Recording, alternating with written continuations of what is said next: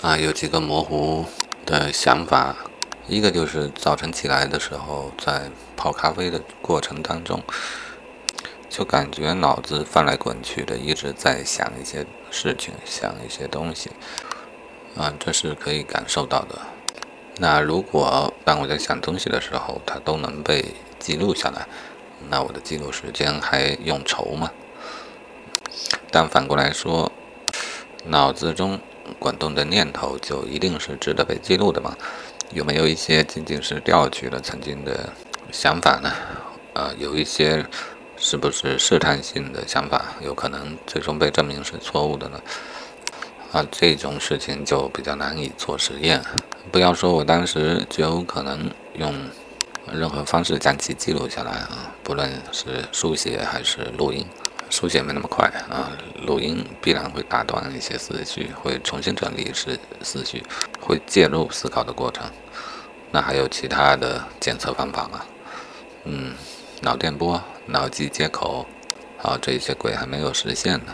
即便实现了，你如何解读它？所以这个实验我觉得悬啊，不容易做。实际上我在录音、在回顾之前的思考的时候，已经展开了新的思考。且不说嗯。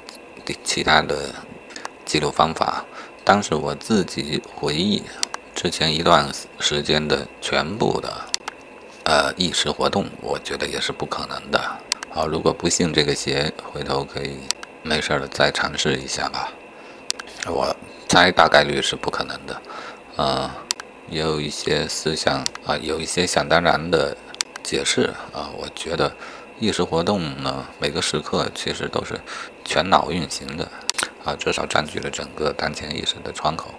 那么一段时间的意识活动呢，它当然不可能被瞬间的展示出来啊。其实事后回忆的时候，不可能一下想起一整段的意识活动完整的。当然，直觉上我们觉得我大概记得刚想过一些什么，但我认为。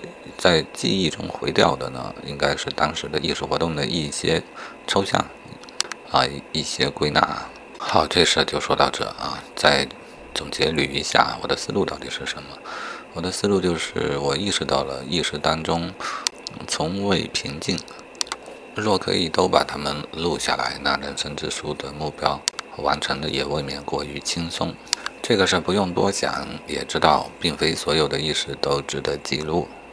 那这个问题如果要考虑的话，应该着重于考虑我选择记录的筛选的标准到底是什么啊？既然早晨直觉很活跃，那我就基本靠直觉做一些事情。